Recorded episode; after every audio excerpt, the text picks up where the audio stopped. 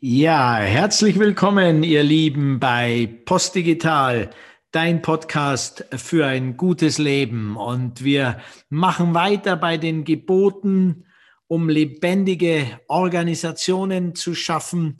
Und heute ist unser Thema Eigenmacht. Wo immer ich kann, stärke ich Eigenmacht und sorge dafür, dass Menschen selbstverantwortlich gestalten können. Insbesondere unterstütze ich die Praktiken, Prozesse und Strukturen der Selbstorganisation in meinem beruflichen und privaten Umfeld und helfe mit, dass Menschen ihr volles Potenzial, ihr ganzes Engagement und ihr authentisches Selbst zum Ausdruck bringen können. So heißt es im Buch Postdigital, Mensch, wie wollen wir leben, auf zwei, Seite 261 im Original. Wo immer ich kann, stärke ich Eigenmacht und sorge dafür, dass Menschen selbstverantwortlich gestalten können. Über die Praktiken, Prozesse, Strukturen haben wir im letzten Podcast gesprochen. Werden wir im Laufe des Jahres noch einige praktische Dinge machen dazu.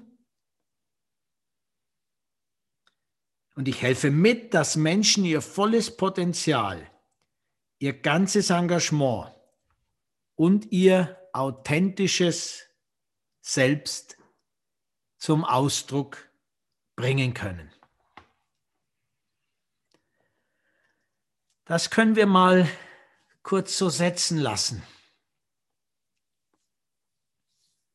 Ich helfe mit, dass Menschen ihr volles Potenzial ihr ganzes Engagement und ihr authentisches Selbst zum Ausdruck bringen zu können.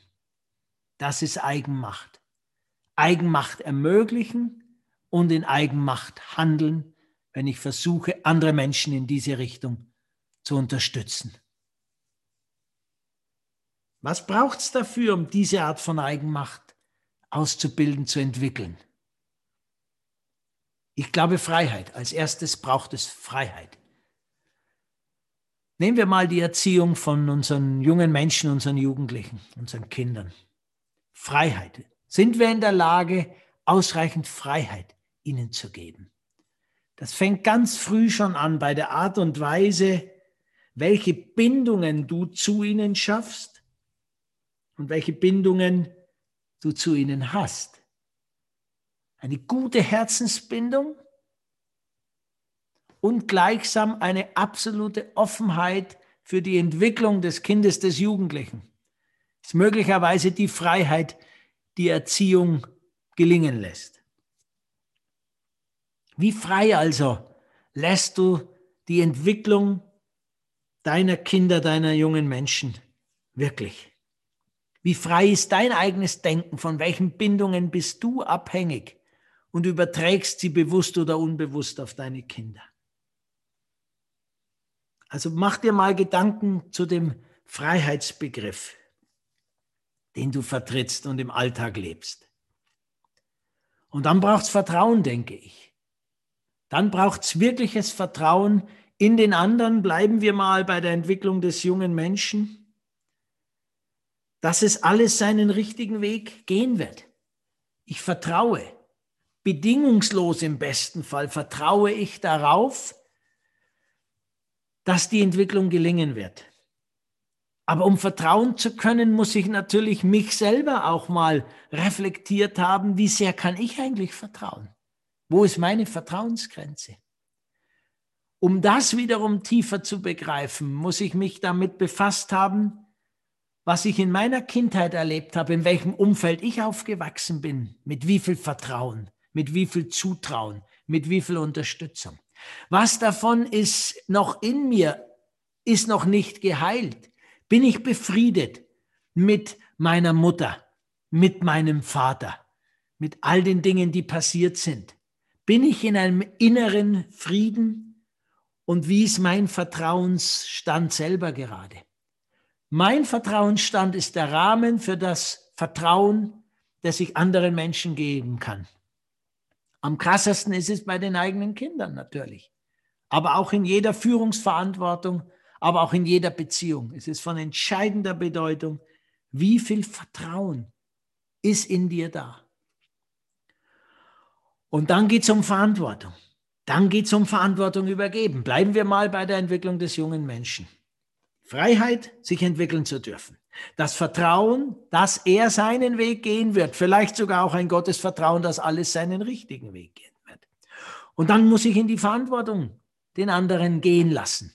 Nicht alles abpempern, nicht alles absichern, sondern wirklich in die Verantwortung gehen.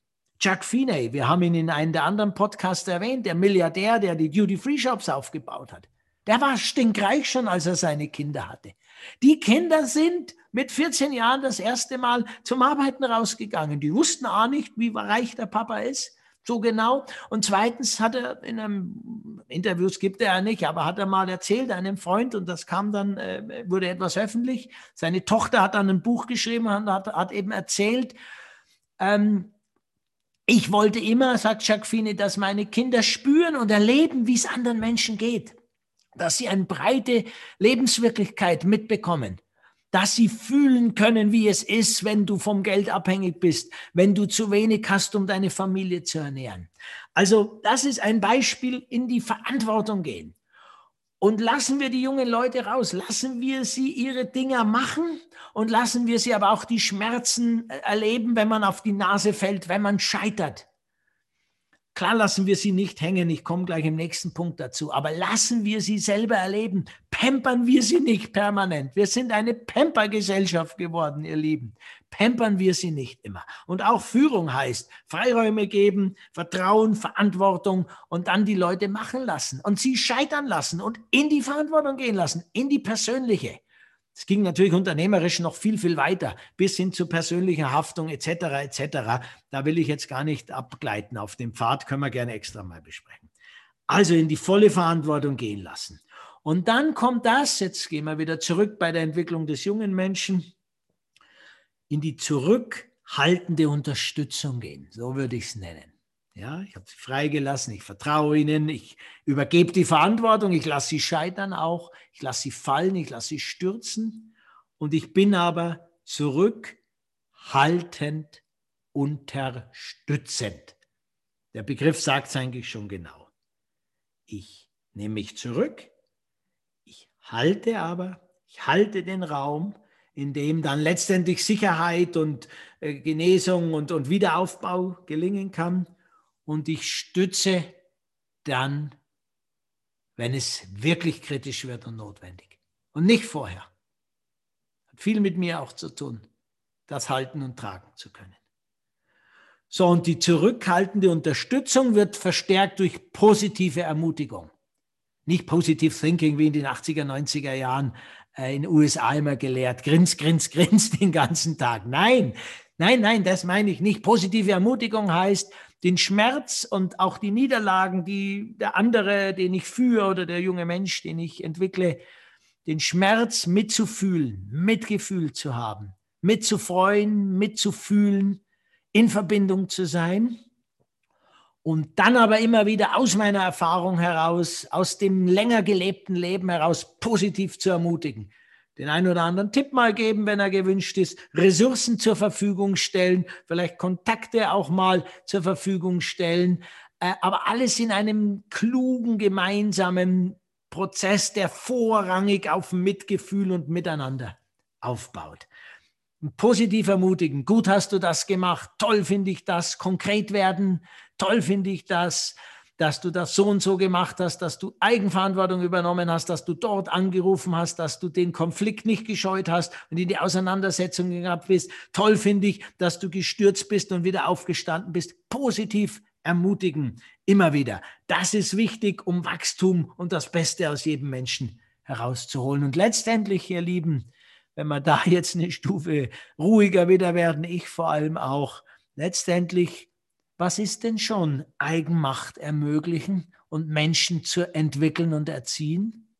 Letztendlich geht es um nichts anderes als um Liebe. Es geht um bedingungslose Liebe. Ihr Lieben. Darum geht's.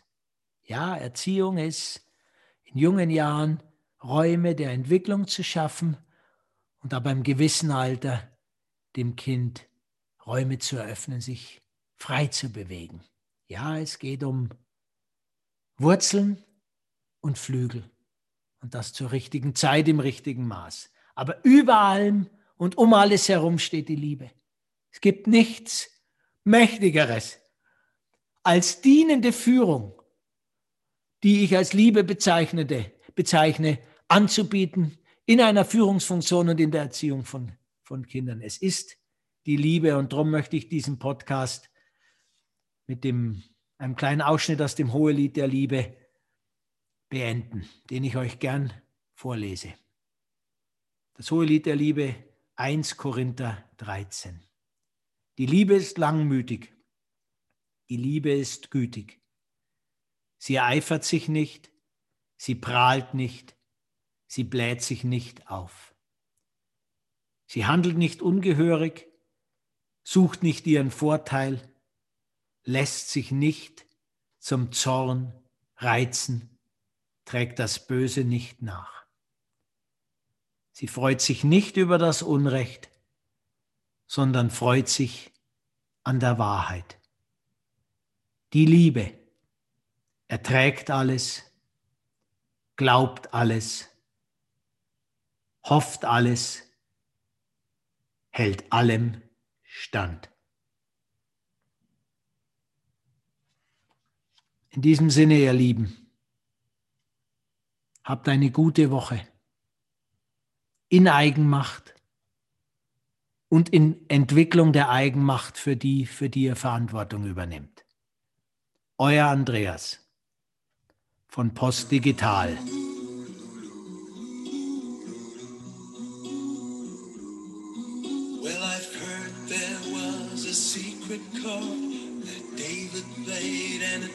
The Lord, but you don't really care for music, do you? Well, it goes like this the fourth, the fifth, the minor fall, and the major lift, the baffled king composing hallelujah.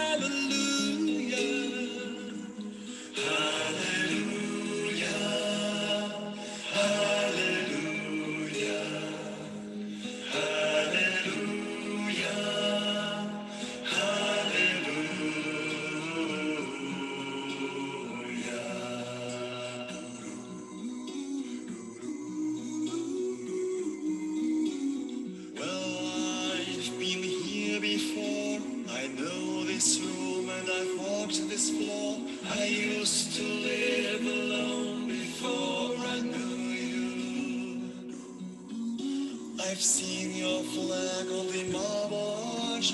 Love is not a victory march. It's cold and